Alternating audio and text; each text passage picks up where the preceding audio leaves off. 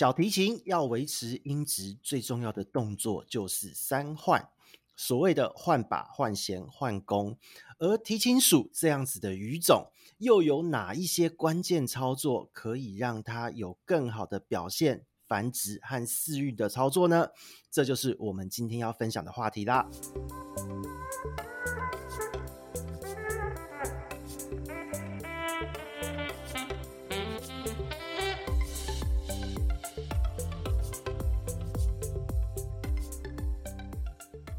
Hello，大家好，这里是鱼活通乱乱说的梧桐，我们又见面了。今天呢，我们要聊的话题一样是从石缝里跑出来的小生物。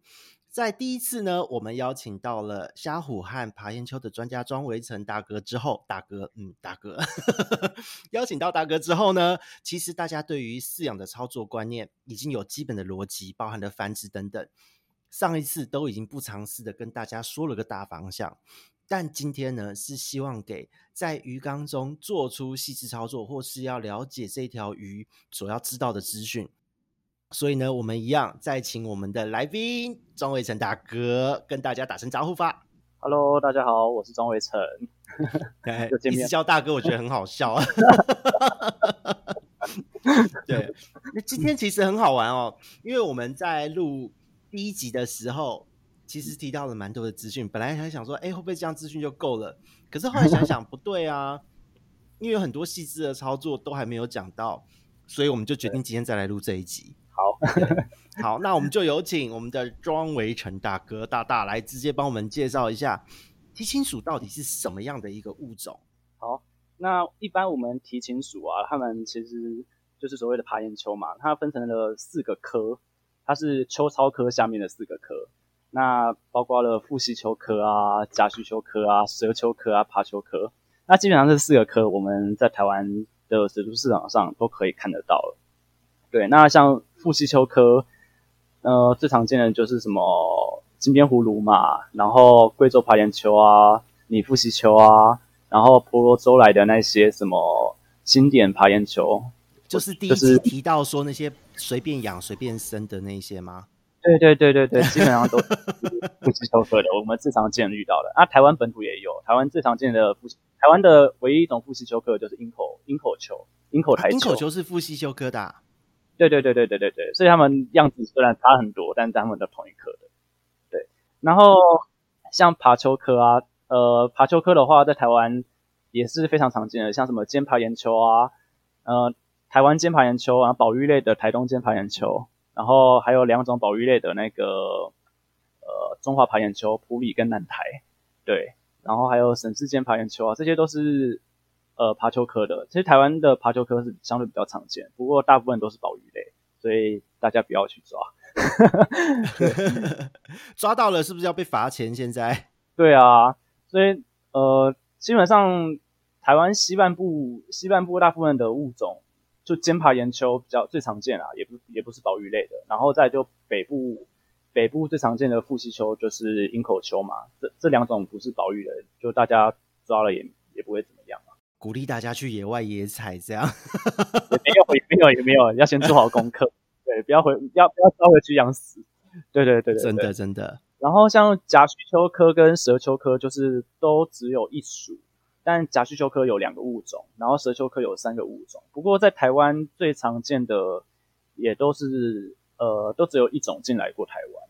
对对对，不过两种也是两种也都是蛮好养的啊。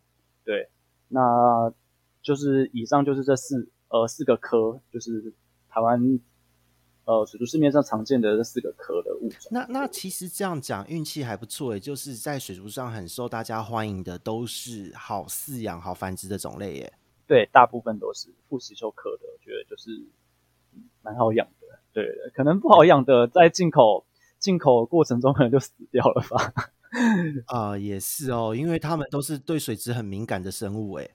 对对，就刚刚我们上一集有讲说，他们进口，因为就是很廉价的鱼嘛，所以他们可能来的时候就是高密度的包装运输，然后可能来的时候就死光了。我真的觉得 高密度包装的鱼进来，第一件事情就是观察检疫，这个真的绝对要做好。对，真的，不然状况会很很多很糟糟糕。对啊，因为提琴鼠，然后再来看一般的鼠鱼也是，即使是高价的鼠鱼，好像也都还是用这样的包装，因为第一个也是他们小只嘛。对，就是常常常被这样子，我觉得不是很好的运送，但这也在所难免，因为有运送成本的考量哦。好，那在照护方面呢？因为其实，在上一集我们讲到了一个大概，那今天就像我们的主题讲三换啊，小提琴要三换，那我们在养提琴鼠这类的鱼种，到底要注意哪三个概念？像比方说像换水啊、环境啊，或是营养方面，可以跟各位做个详细的介绍吗？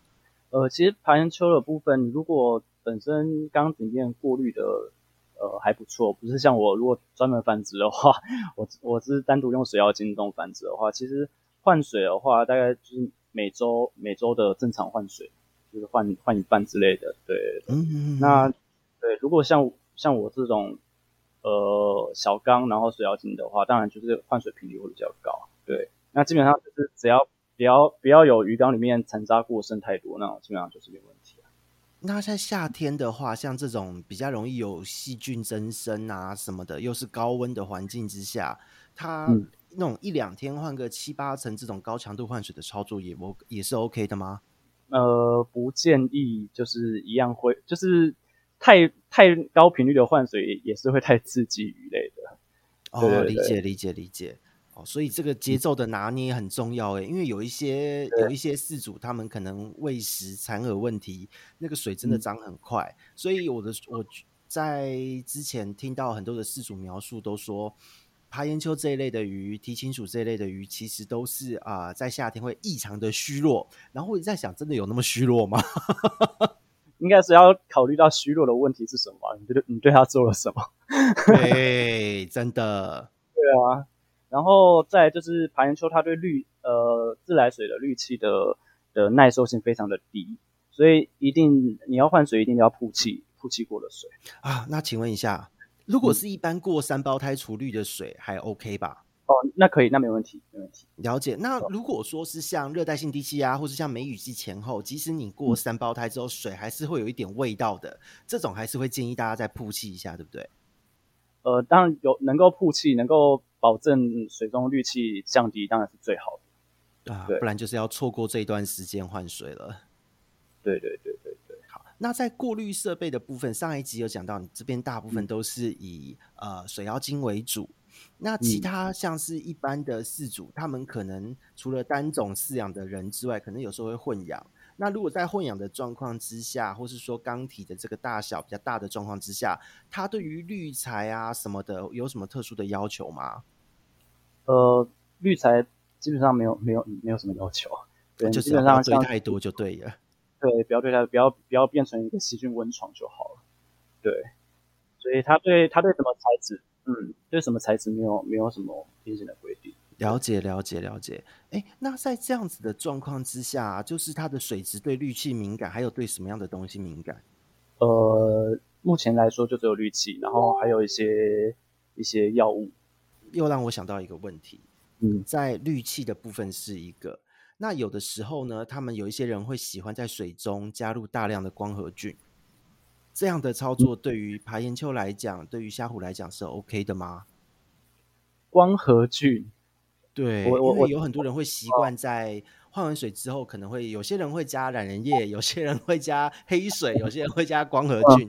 那我上一次遇到的问题，这个也是我算是我自己小小偷渡一下，因为。有饲主问我，但我说我真的不知道，我也没有操作过哎、欸，这个蛮蛮意外的。我会一般其实不加也没关系嘛。对啊，我没有没有没有没有下过光合菌这种经验。对对，因为因为在我们过去我跟塔鱼的经验中哦，是有有如果有加光合菌的话，你会定期添加的话，呃，环境常在的的原虫细菌在加入光合菌大约两三周之后，会变得蛮活跃的。所以反而会有比较大的负担。那我一直很担心说这样子的状况，因为依照鱼种不同有不同的反应。哦，有一些鱼像是孔雀鱼啊什么的，都他们就会对这种事情蛮敏感的，很容易就会夹尾。可是虾虎类的，因为说真的，这样的案例真的不多。可是最近也有蛮多人喜欢养虾虎的人会做这样的操作。对，那我也不知道是不是在虾虎的玩家圈中出现的都市传说，所以我想说今天也来跟大家说明一下。我觉得没有没有这个必要吧。对啊，哦、对啊，就嗯，就好好的养，没有必要加一些 奇怪的东西。加了反而增加自己的麻烦，因为后面会发生什么事也不知道，对，不对？对啊，除非你很有实验精神啊，你可以到时候听听大家加的人在分享。我就通常都是分享比较不妙的经验。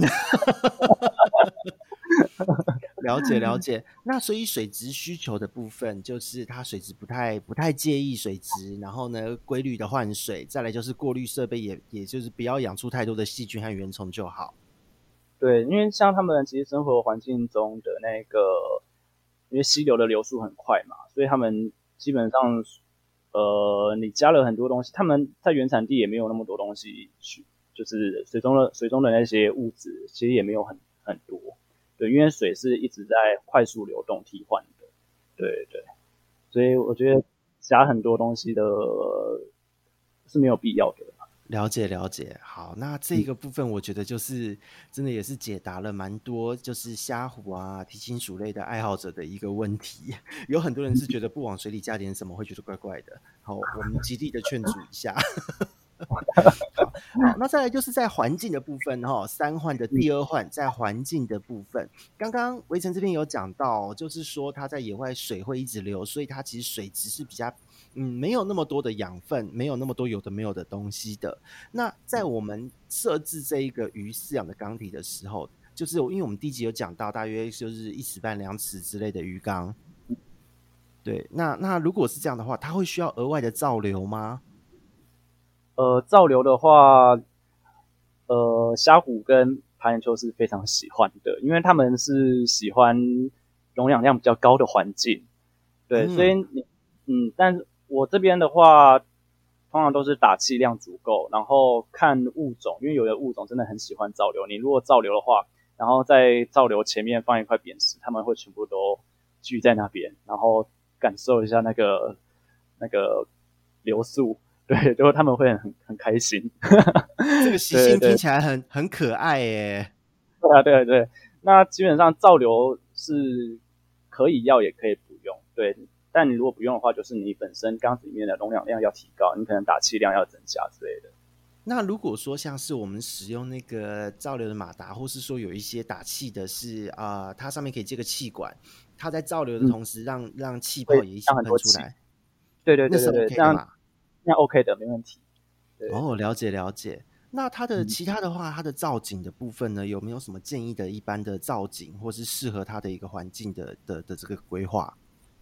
像基本上就是因为他们会有呃很强烈的领域性嘛，像有一些虾虎，嗯、像鸡牙虾虎，他们虽然看起来平常温和，然后都吃藻类、吃红虫，可是他们雄性同种间的斗争非常严重，可能都会打到对方唾弃。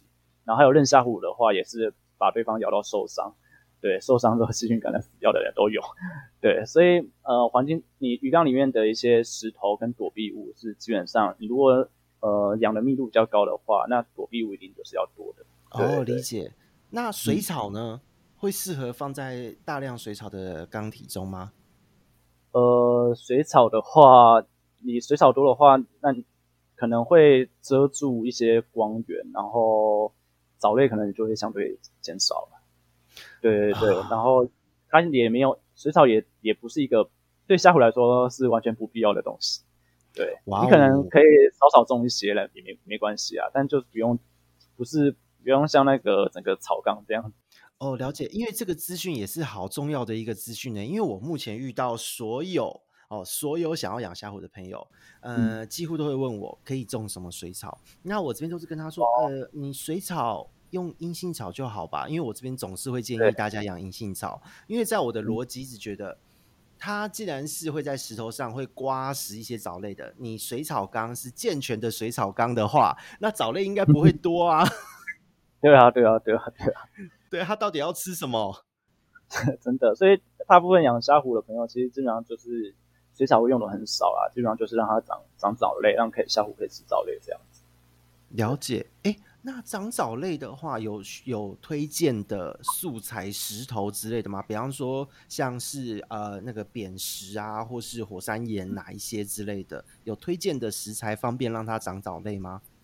就基本上就是光滑光滑平坦的石头嘛，就是鹅卵石或者一些扁石，或者是一些页岩那些也可以。哦，页岩哦，啊，页岩听起来好像很适合诶。对对对对对，那火山岩的话就比较不合适了，它凹凸不平的。对，哦、而且对，然后虾虎可能有一些物种，呃，比较容易暴冲的那那那一种，可能在游动的时候也怕会刮伤。火山岩会让暴冲的的的虾虎刮伤哦。对，就是有尖一些尖锐的物品，火山岩它本身就是凹凸不平，它身上上面有很多的一些棱角。对，我是不建议用火山岩啊，对，因为像有一些秃头鲨什么的，真的很会爆冲。然后啊，还有就是大型的种类跟小型种类也尽量不要混养，嗯、就是落差太大的，因为刚刚说秃头鲨会爆冲，撞来撞去的。听听起来是什么什么凶器在鱼缸里面，好 可怕哦！对，很可怕。对，所以就是回到刚刚，就是石头类的，就是主要就平坦光滑的，对，让就当灶，然后虾虎可以在上面刮食这样。了解了解。那那如果说是这样的状态之下，在一个缸子里面，可能用不同的类型的食材复合的堆砌起来，这样的环境对于虾虎是比较理想的。嗯。对，不同的食材其实是可以。对，哦，理解理解。对，那刚刚也提到一个资讯哦，就是说混养的体型哦，这个不同的虾虎哦，就是同一种不同个体，要应该也要注意这个大小差异吧？对，同一种不同个体，像有一些呃任虾虎啊那种的，他们是比较偏杂食，还有黄瓜也是杂食的。你不要体型丢一个八公分的，然后有一个两公分的，跟两公分大小的混混养在一起。应该被叼在嘴里吧？对啊，然后像之前也有听说人家养那个巨红智牙，巨红智牙是非常小型的虾虎，那你可能跟什么后唇鲨那一种，后唇鲨是瓢虾虎类的姐妹群，它们其实算蛮温驯的，对，嗯、可是它们也会吃红虫，所以可能会把橘红虾虎当红虫吃掉之类的。哦、因为就是那一条橘色，大家看到小小的就含住了。对、啊、对对对对，啊，这个好悲剧哦。体型大小也还是很重要的。对，那一般来讲啊，就是假设说以同一种虾虎好了，它如果它的有一建议的一个合理的混养的比较安全的体型差异嘛？比方说差个一个头或是多大是算还可以的？就是不要不要不要看小于它嘴巴的 size 就好，就是粗细，对吧？哦，吃面条就对了。对啊，你基本上大小差到那么多，就是吃面条啊。对，哇，天哪！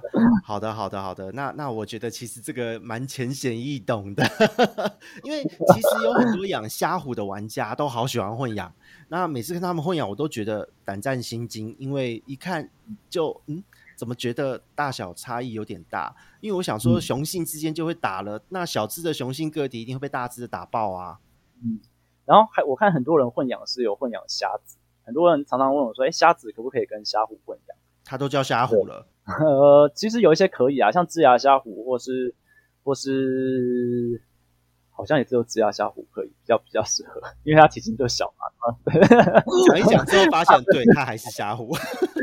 对，其实大部分的除了智牙虾虎以外，其实大部分的像韧虾虎、黄瓜、黄瓜这些，其实都会吃虾，就是米虾类，它基本上都会都会都会成为它的战备饵粮。哦，所以是因为因为有蛮多人会想要放什么玫瑰虾、什么虾、什么虾的，都会被叼走，一定都会被吃掉。啊、理解理解。哎，那所以在这样子的环境设置，加上这个饵料，呃，应该是说工具生物上面，虾子不能用，就只能选择像是螺类的去做一些基本的环境的清洁或残饵的清洁嘛？对，也可以用虾子啦，就是你不用担，不用怕它被吃掉。不怕它被吃掉的话，你用虾子也没关系。就是它吃完残饵之后，再又又被虾虎吃掉，也是被利用了这样。对对对对，像我的像我提琴鼠，基本上每一缸都会放玫瑰虾这一类的东西，就跟我吃残饵。对，那玫瑰虾提琴鼠的大小没有那么大，它玫瑰虾它们也会攻击吗？呃，有些种类也会吃。对，也有看到虾子，它就是觉得哦饵料诶，然后跑去吃。好好惊悚的画面，对，但是他们就是平常有在喂喂喂食，然后饵料充足的状状况下，他们就是比较不会那么常去吃虾子啦。对，就是因为去捕食虾子，他们也是需要一点精力的，那虾虾子会到处跑嘛。对，嗯、也不好咬，对，所以我基本上提醒主都还是混养虾子，就是蛮方便作为、哦、作为清道夫这样。了解了解了解，那那我觉得其实虾子还不错耶，又可以当清道夫，啊、又可以当做战备存粮，对，真的真的真的，哦，整缸就是生生不息，非常好。好，那这边说到食物的部分，就是我们讲到的第三换了，就是换营养这个部分，营养要怎么样去更换它、替换它，或是让它有充足的一个饵料、多元的饵料来源，他们对营养有什么比较刁钻的需求吗？其实像我这边的提琴鼠啊，大部分呃主食都是红虫，对，嗯、主食都是红虫，然后很少去喂其他的料，哎，就是偶尔可能会做，偶尔就会做那个果冻，你知道，就是阿嘎加。呃，阿嘎加藻粉加满粉，然后拿去微波炉微波，然后出来就是果冻，然后让爬岩鳅去洗 去啃。对对对，这好像在养甲虫哦，可以哦，这样下去它不会。哎，阿阿嘎，因为我过去我是没有想过说用这种方式去包埋投喂，它这样投喂，它阿嘎在水中，第一个它不会化掉吗？或是说污染的部分不会很重吗？呃，不会啊，就是就变果，就是加阿嘎融融化了嘛，然后出来就是果冻的样子，然后你加到。你就是我，我是拿培养皿啊，就是看你们要拿什么都可以，对吧？就直接放，就是连整个培养皿放在水中，然后，然后他们就会跑到那个培养皿里面去吃。哦，我觉得这招真的还不错耶，让我让我有了一些新奇的发想。如果用吉利丁应该不太行吧？阿嘎才可以，吉利丁应该不行哦。吉利丁我没试过哎，可以可以，我觉得好像可以实验看看，因为因为一般来讲在。呃呃，一般的超市中，你要买到阿嘎，好像难度比较高一点。吉利丁还是比较好买的。对，对，对，对，你说把红虫还是什么东西包埋在里面吗？我是把藻，就是买了那种藻粉而已，绿绿藻粉或螺旋藻粉。对，然后还有满粉。嗯，哦，动物性蛋白就靠满粉这样。动物性蛋白质，对，然后再就就混阿嘎。我可能偶尔里面会混一些维生素 C。对对对，嗯、就让他们一起吃。哎，可是维生素 C 这样子加热不会坏掉吗？呃，没有，就是加热完之后，快要快要成型的时候，时候对，快要凝固的时候我才会加。对对对对，哦，理解理解。我忽然间好像听到了很棒的资讯，嗯，好像等一下我就可以去买来试试看。很多人还还会喂那个菠菜啊，或是一些桑叶啊，然后拿去热水煮，然后煮烂了之后给。给爬岩鳅这些吃，其实呃也也都也都是没问题的，对对对，因为他们基本上都会吃。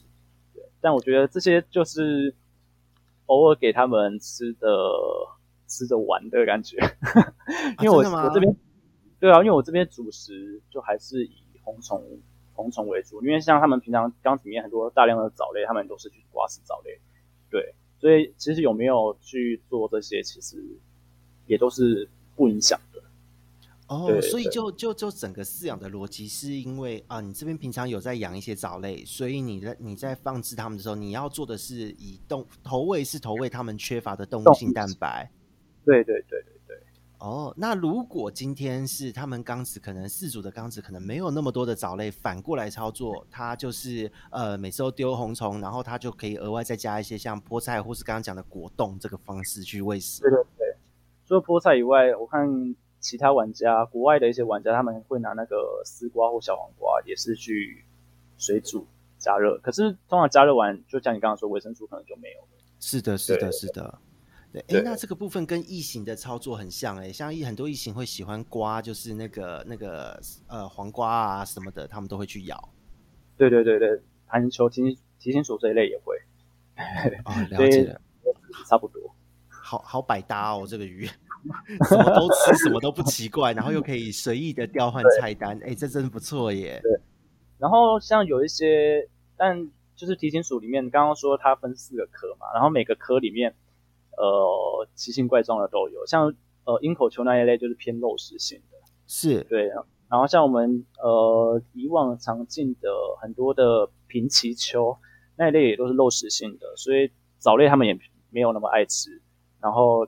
主主食都还是红虫为主，除非你有找到其他的那个动物性蛋白的的一些生饵或活饵之类的可以替代，不然大部分都还是吃红虫。了解了解，他们对于饲料的接受度好像都一直没有很高诶。呃，也是看种类，对啊，因为大部分种类对饲料接受度都很低，嗯，因为就是饲料就是硬硬的，颗、哦、粒状，对啊，哦，对对对，因为这个鱼种好像喜欢软软的口感，对对对，然后除非像一些錠片啊，或是定状的饵料比较大片的，他们可以趴在上面刮食，嗯，像熊猫繁衍的我之前就会买那种底漆的定状饲料。然后他们就会喜欢在上面趴着刮食，不然大部分种类其实就是都不太喜欢，可能主要主食还是喂红虫会比较好，就动物性饵料。哦，了解了解。哎，我觉得这个部分，因为有很多人他们觉得可以买回去是残饵，哦，混养缸里面买回去吃残饵，结果最后都饿死在鱼缸。我觉得这对，在这个这个谈话之中，我觉得好像已经解答了这个原因了，没有给他对的饵料。很多人都拿来做工具鱼，然后最后就发现，哎，怎么鱼就会消失了？这样子。对对对，对我觉得它还蛮不适合当工具鱼的耶。呃，不适合，不适合，因为毕竟它本来就是杂食性偏肉食的。像之前那个有有台湾这边有有有有做一篇研究，就是看那个鹰口球它们的胃内含物，其实他们发现大部分都还是水生昆虫为主。对，哦、所以嗯，所以基本上就还是要以肉食性的饵料为。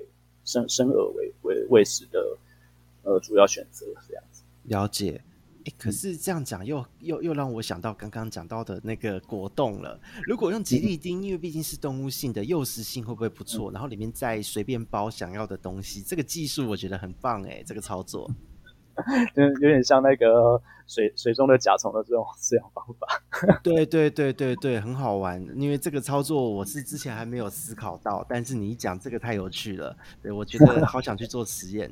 因为如果是这样子操作的话，对于很多也许呃操作门槛就是喂食门槛比较高的物种，嗯、或初期存活率比较低低一点的这些鱼种，用这样的方式是可以达到不错的效果的。嗯。应该也也许可以，可以试试看。对对对，我还蛮期待看看，就是之后自己尝试操作，或是维生这边能不能在一些奇怪的语种上面做做其他的心得分享，这个太有趣了。真的，对，竟然会有这种操作，很妙哦。好，那再来就是我想问一下哦，嗯。在基本上呢，就是我们的换水环境还有营养方面，我们有了一个基础的概念。那实际上在我们一般的照顾方面呢，有什么要特别注意的吗？比方说检疫要注意什么？除了就是像上一次我们提到的水霉，还有什么别的问题？或是饵料的准备、饵料的新鲜度，或是一些详细的挑选？因为呃，我我这边遇到好多人说要喂蔬菜，结果蔬菜又怕有农药，然后又不知道要不要煮，不知道要选蔬菜的哪个部位，各式各样的问题都有。然后呢，其他的饲养疾病啊，环境的操作，或是怎么捞它们比较安全？因为有的时候我看人家捞那个捞的方式都有点粗暴，因为毕竟它是在在鱼缸中贴在那边到处钻，那他们捞的时候有我都觉得那个看起来很可怕，它是用刮的把它刮下来的这种程度。对，有没有比较好的操作细节可以介绍给大家？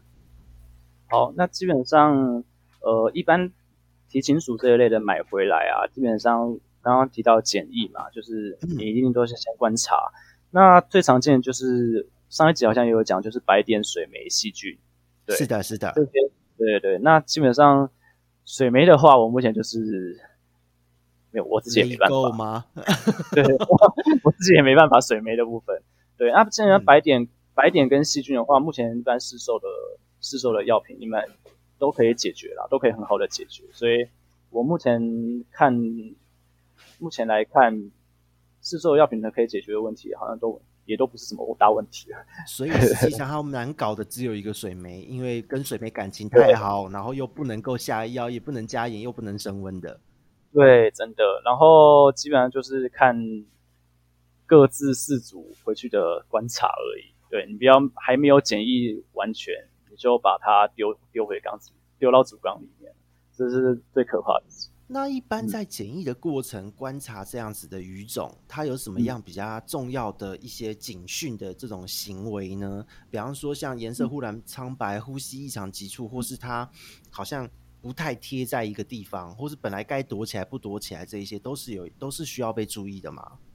呃，像一般来说，盘球最最常遇到问题就是最好观察到就是呼吸急促，对，因为它很容易，因为他们就是对水有呃对溶氧溶氧量对溶氧量比较比较敏感的鱼，对，所以你东西有跑到跑进它鳃里面，它基本上就是呼吸很很急促很喘，对，嗯、这是最好最好观察到的，对，然后还有就是。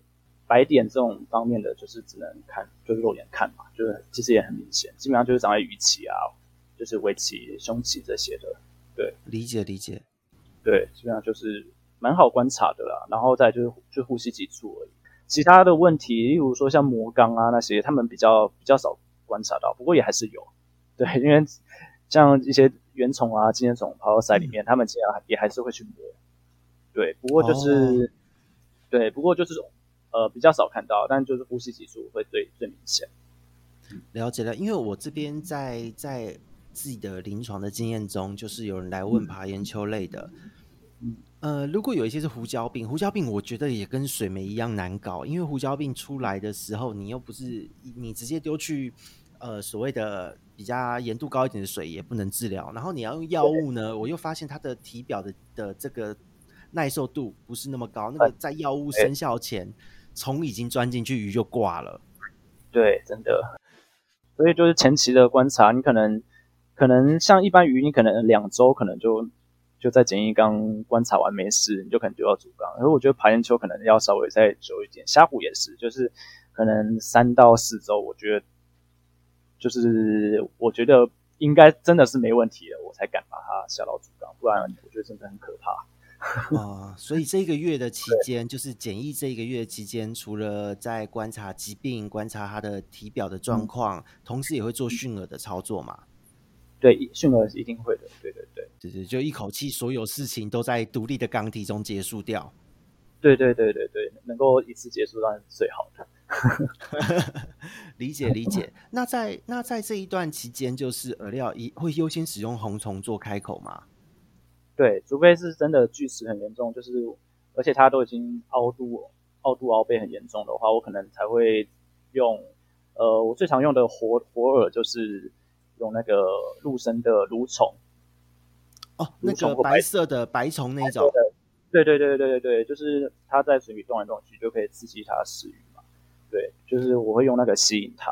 对，要不然就是用那个无节无节幼虫。对，丰年虾无节幼虫。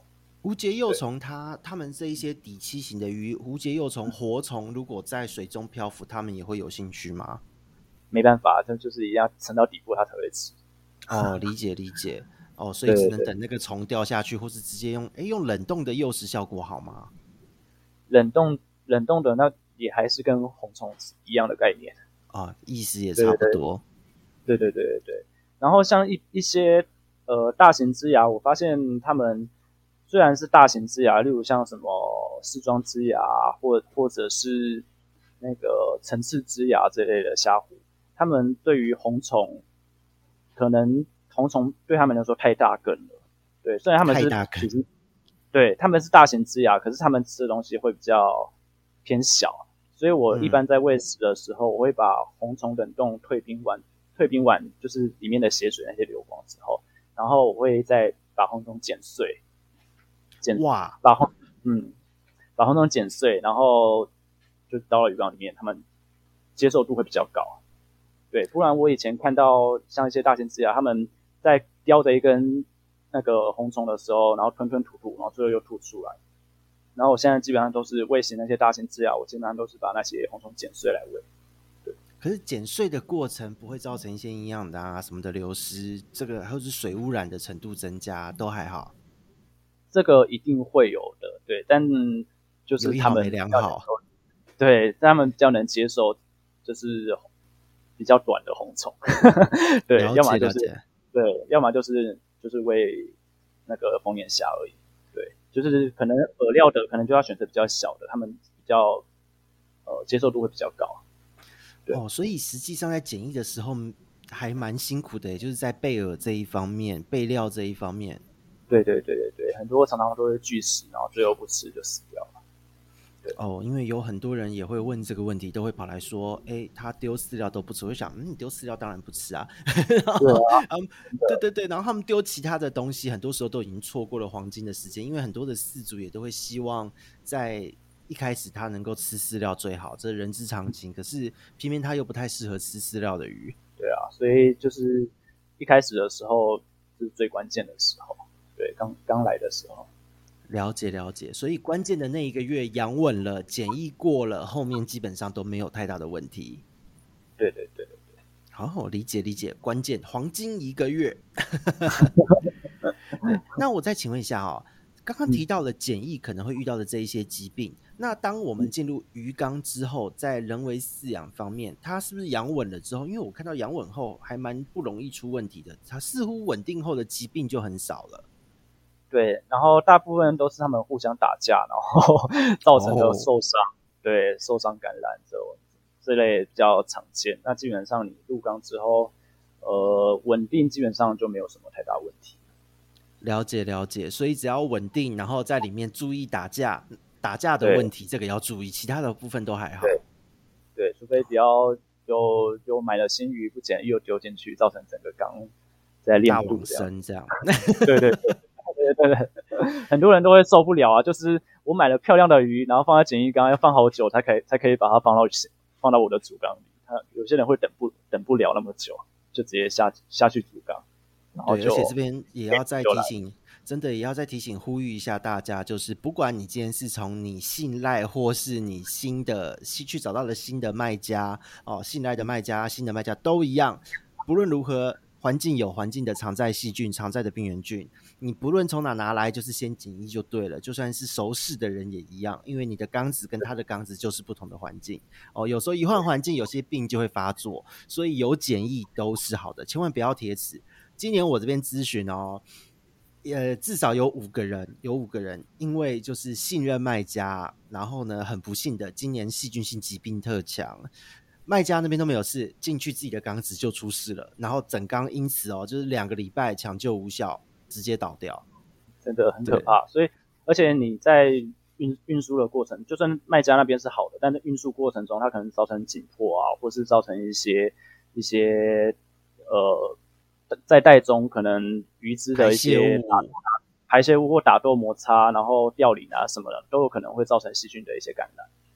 对啊、哦，那一感染都好麻烦哦，所以还是检疫好。对，对，真的 好了解了解。那再来就是在在这些呃疾病的部分之外，就是在饲养的环境，刚刚我们前面有提到过，就是水草不会是主角，而是石头和石头上面的藻类为主嘛。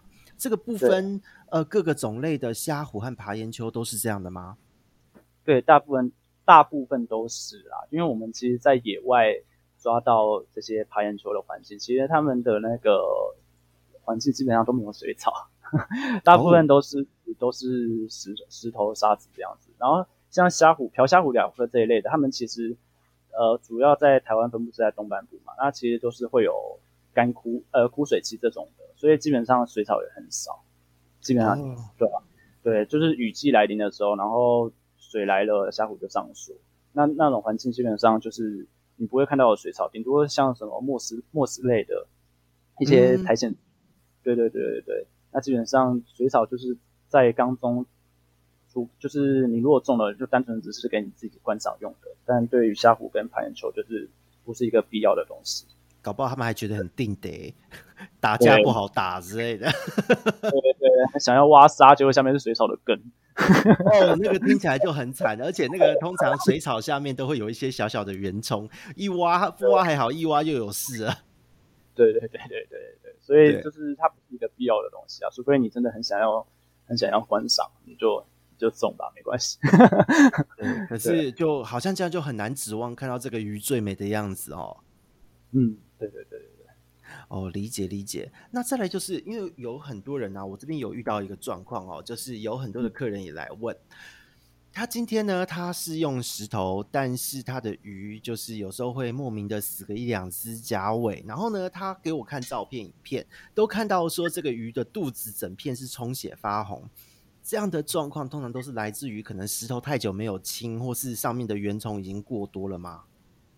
呃。很有很多原因都有可能造成啊，对啊，就是你我现在不了解它的鱼缸的环境是怎么样，所以然后它的缸子是不是沉积物很多啊？或者是啊，对啊，对啊，就是我我我并并不了解他的鱼缸的一个情形，就是很多人常常也会问我说，哎，我的鱼怎么肚子这样子，或是怎么莫名其妙就死掉了？我就说，哎。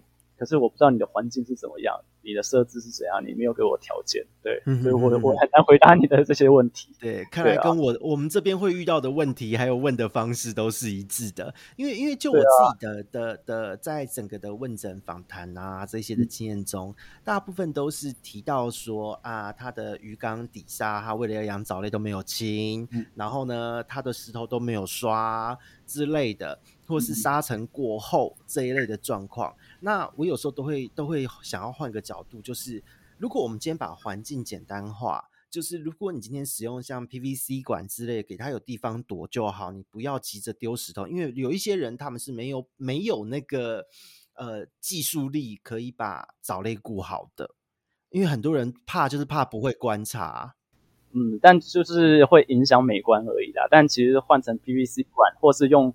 我之前 用瓷砖，就是坊间可以买到那种小片小片瓷砖片吗？哦，对，瓷砖片。然后我用瓷砖堆叠成一个小房子，边然后下面的空隙就是呃细缝这种，可以让枝芽虾虎进出。然后瓷砖片的话，也是可以让虾虎在里面过得很好，然后也在里面繁殖，也没有问题。哦、对，然后对。就是他们只要有一个洞就可以了，所以也不一定要真的石头或是铺一堆沙子什么有的没有的，其实也不用。然后像吻虾虎的部分，你用 PVC 管也是可以很顺利的就可以繁殖，就是他们一公一母就躲在里面，然后就是在里面生了一一头拉骨的，对对，所以也不一定也不一定一定要用呃铺一堆沙，然后一堆石头这样子。其实一些人造物可以可以替换的那些也都也都很多。了解了解哦，那其实就是真的我，所以我这样子建议客人，其实有很多的客人，他们都会很坚持说一定要有石头，一定要有石头。我会说，可是你的石头都没有固好啊，都会让我很 难接话。对、啊、对，对，像其实呃，刚刚前面提到那个拟富吸球啊，他在他们会在石头下面挖洞嘛，但呃，拟富吸球那个我还没有，我还没有试过用用瓷砖啊，对，但枝芽这一类的，他们也是挖洞的，就是石头下面挖洞筑巢嘛，但。目前来看是用瓷砖是成、嗯、成功的，对对对，是有成功的案例的，所以其他的物种应该也都是可以替代，不管是排岩鳅还是虾虎，应该也都是可以替代的。对，了解。如果是以繁殖为目的的话，就可以建议这一些会比较好管理的东西。那如果是要以饲育漂亮的话，当然就不要用这种人造物了。或者，是一个这样的逻辑。对。了解了解，哎、欸，那我再请问哦，因为就像前面讲到，有人会想要种水草，我这边还有遇到很多的问题是，那在混养方面的物种有什么建议的吗？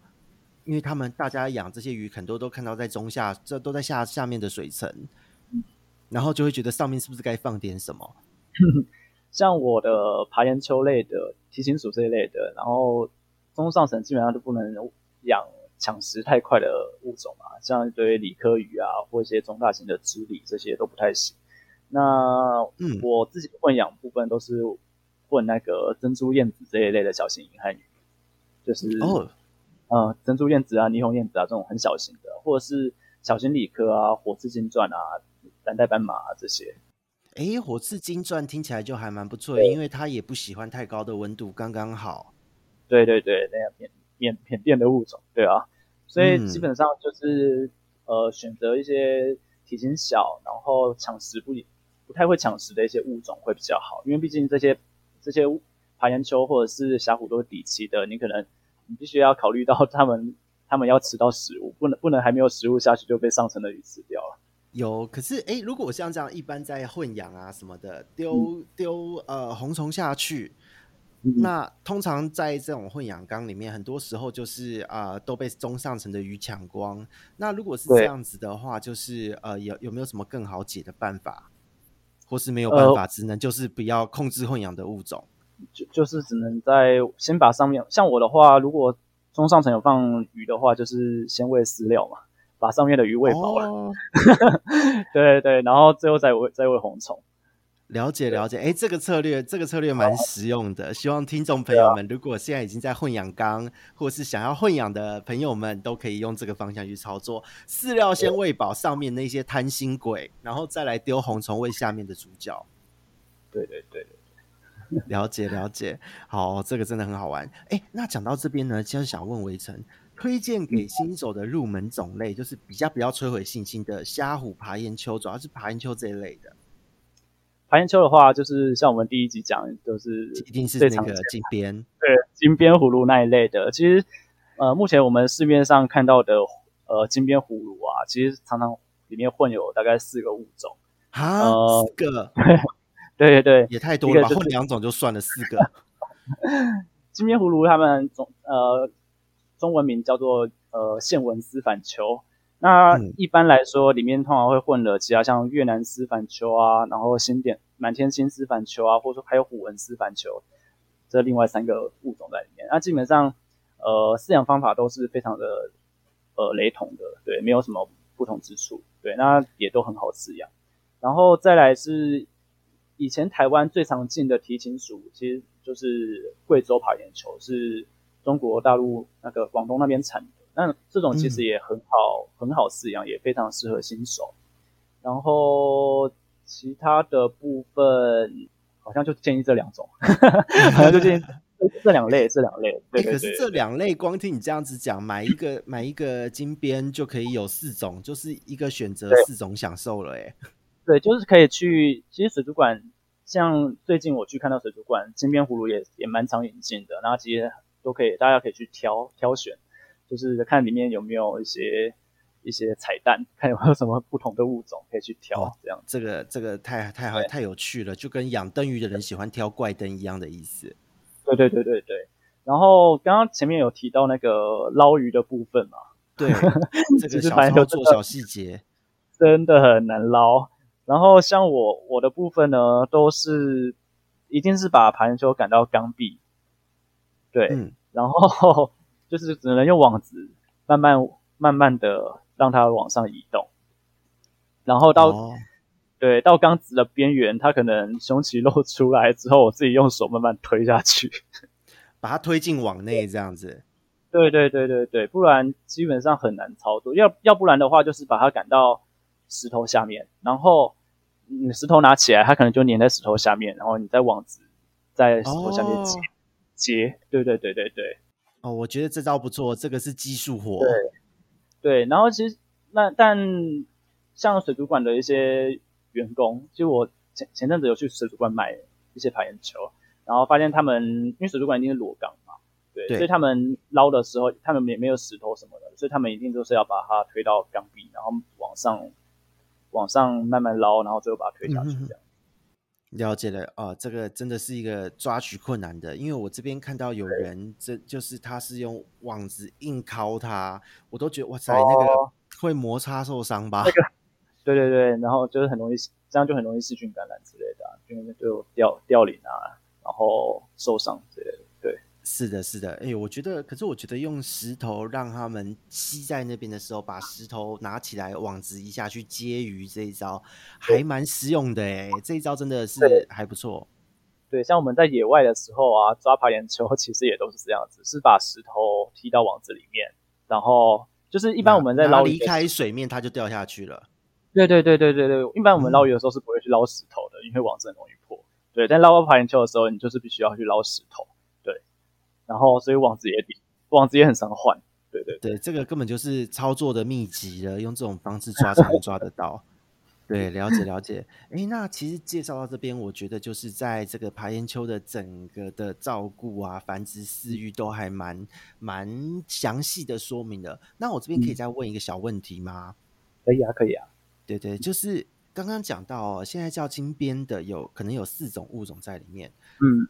这四种会有杂交的可能性吗？因为如果新手朋友们不会挑，都买了一样的商品名回来，这个时候会有杂交的可能性吗？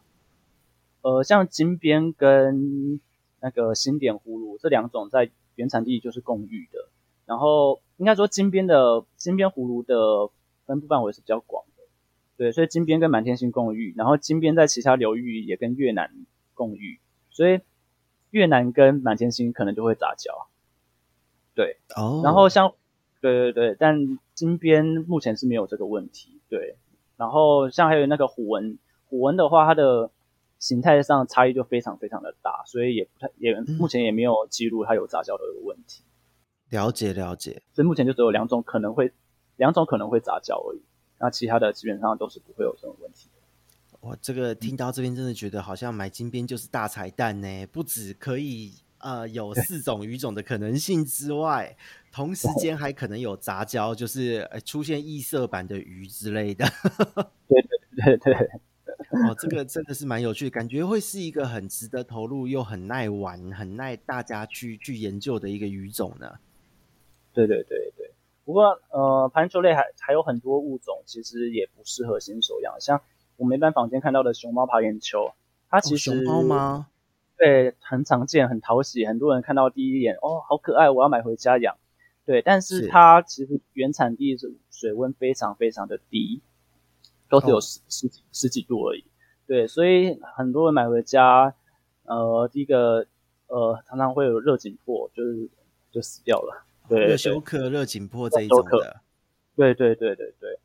然后我目前目前自己在饲养熊猫盘球，发现它们成体对温度的呃需求更高，就是成体的话，一定就是要在低温。对，被讲到这样，觉得这个熊猫根本就是有时候进口过来，真的就是悲剧收场居多哎。对对对，真的，目前没有，好像台湾还没有人看到顺利养很久的熊猫。对，因为小鱼的话，基本上其实其实也蛮蛮好容蛮容易养的。对，它基本上，而且通通常小鱼通常都是在呃春春夏交替的时候，那个时候它它差不多都进口过来，然后那个时候台湾的温度也还没有普遍升高。那到后来你开始养大的时候，台湾的温度升高，基本上你后来就是没办法养久。对，夏秋的时候刚好也养了三四个月，它也快要成熟的体型，然后就就就被煮熟了，白了，对，就白了，哇，没啦。对对，因为因为之前那个熊猫进来的时候，真的很受到市场的青睐，一讨论度好高哎。对啊，对啊，对啊，其实像国外也有很多很多玩家都有成功繁殖的案例啊，台湾其实好像也有案例，然后。听说它是在用地下、嗯、地下室的水抽出来的，然后那种水是比较，哎、欸，不是地下室，地下水抽出来的水，嗯、然后水温比较水温比较低的环境下，然后就成功繁殖。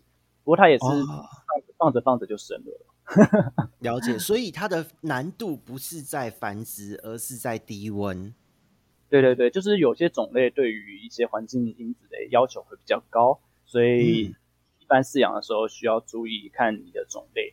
对，然后像像前阵子有进口一种叫做新平新平鳍球的一种东南亚的爬岩鳅，那这个物种也很特别，它不像一般的爬岩鳅是在湍急的水流，它是属于比较原始的一种一种体型属，然后它在 pH 三的环境的野外下也可以被发现，这是那种厉害的生物啊，是那种沼泽型的那种爬岩鳅。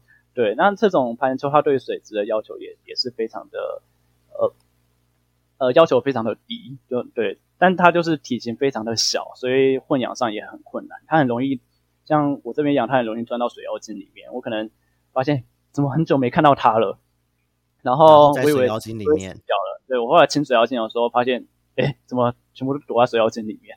全部都在，好可怕哦，感觉 是奇怪生物。对啊，所以就是，呃，像这新平鳍鳅这种比较原始，然后体型又超小的，就很好养，但是就不建议混养。对，你可能家里有有用一些过滤，我我是用水疗精，所以比较好。你可能过滤的话，可能全部跑到过滤里面。它它到底多小只啊？被这样讲，大概三公分以内吧。然后它三公分哦，那很迷你，跟那个二线斗鱼差不多，就是都小小的。对对，它又它又是细长型的，对，所以就是。在饲养上，你可能就是，呃，也要考虑到你饲养的环境，然后还有饲养的呃混养的一些状况。对，了解了解，那其实这样子讲起来，目前还是以市面上流通最大宗金边这一类的作为、嗯、呃让大家入坑的一个主流鱼种哎，因为其他的听起来要么刁钻环境，要么体型小，就是个性又很机车，会喜欢钻到奇怪的地方。对，然后像婆罗洲的那个什么新点，诶，新点爬岩球，哈，呃那一类的。我有点忘记水族馆叫什么，新点新点提琴鼠，对，嘿嘿嘿，然后呃，那这一类婆罗洲的鱼啊，其实来的状况其实常常也都会有凹背啊，然后凹背瘦肚嘛，然后最常见的水霉，水霉也都是婆罗洲的这一群。可是这个水霉一中，等于就是高损伤啦，高损伤率啊。对，对对对对，然后。他们对饲料接受度一开始的时候其实都不高，那一开始来的时候，基本上最好都是用整缸的藻类让他们去开口。又是一个饲养门槛很讨人厌的生物。对对对，婆 罗婆罗洲的这一类新点提琴鼠这一类的，呃，我不太建议新手去饲养。对，因为他们的常常就会饿死。对，了解了解。疾病疾病问题也很多。对啊，所以如果要饲养的话，其实金边葫芦那一类，或是呃中国大陆产的那个贵州爬岩球，其实是最好最好的一个选择。了解了解哦，真的是新手友善鱼诶，其他的鱼种都听起来是那个门槛直接从等级一变到等级十满等才能玩的鱼，因为条件的要求都好极端哦。对对对对对，所以很多人想要混养，很多人想要混养爬岩鳅，所以很多爬岩鳅其实是也是不能混养。光打都打饱了吧，然后再来就是环境的差异又那么大。对啊，对啊，对啊，没错。对哦，所以我觉得这真的是一个很重要的细节，因为多种的爬岩鳅，然后爬岩鳅有些人又会跟虾虎养，然后然后都在抢地盘，嗯、各式各样的，我觉得问题很多哎。可是实际上，如果能够单养金边这一种，光是看他们呃，可能抽彩蛋一样的概念，我觉得就够玩了。真的蛮好玩的。是的，是的，是的。好，那其实今天呢，就是我们花一个小时的时间，针对这一些提清楚小小的这些鱼呢，去做了一些小小的调查研究，还有这一些资讯的公布。因为说真的，有很多人真的很想入这个坑，但是呢，错误的观念或是选择了错误的物种，真的会让人很挫折。可是如果你是选到了像是金边这一类的，是很容易可以享受这个饲养的乐趣，还有就是繁殖的乐趣的。所以呢，其实今天的这个分享哦，提琴三换，不论是在水质、环境、营养方面，其实维城大哥都讲了非常多的资讯，真的是不藏私诶，真的是做推广。所以呢，今天呢，我们这一集。就在这边满满的资讯量之下，告一个段落。那我们下一次呢，维城大哥又会有不同的主题再跟大家分享。那么我们这边是鱼活通人人说，我们下次见，拜拜，拜拜，谢谢大家，拜拜。